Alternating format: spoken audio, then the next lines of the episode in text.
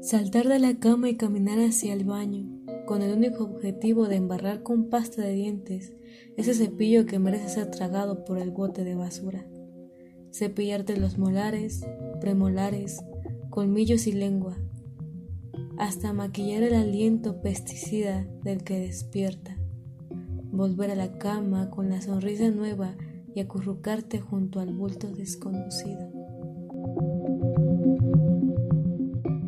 Laura Zúñiga.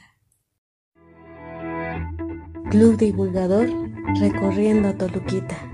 Escritores toluqueños. Ever Quijano. Segunda parte.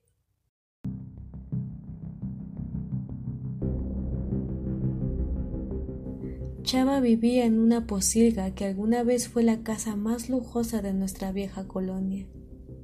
Las paredes acusaban desmoronamientos inminentes.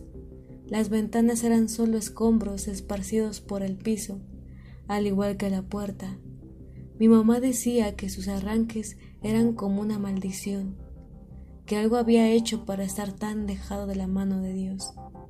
Javier nos contó después que Chava siempre compraba un boleto de la lotería, que el vendedor decía que siempre compraba el mismo número y él tenía que conseguirlo para que Chava no hiciera desmanes en su tienda.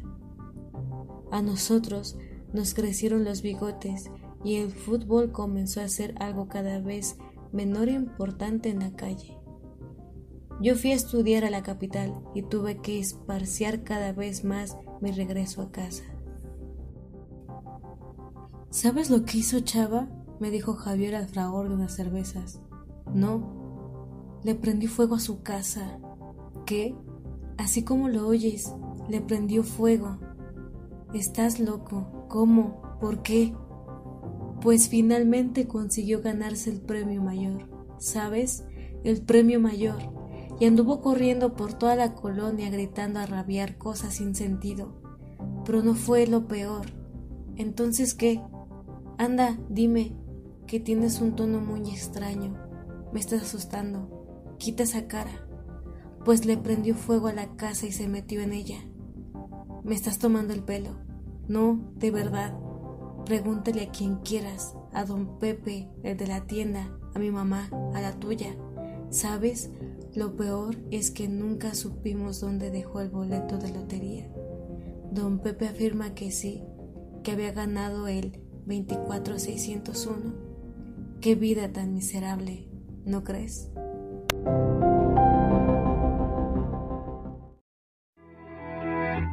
Club Divulgador recorriendo Toluquita.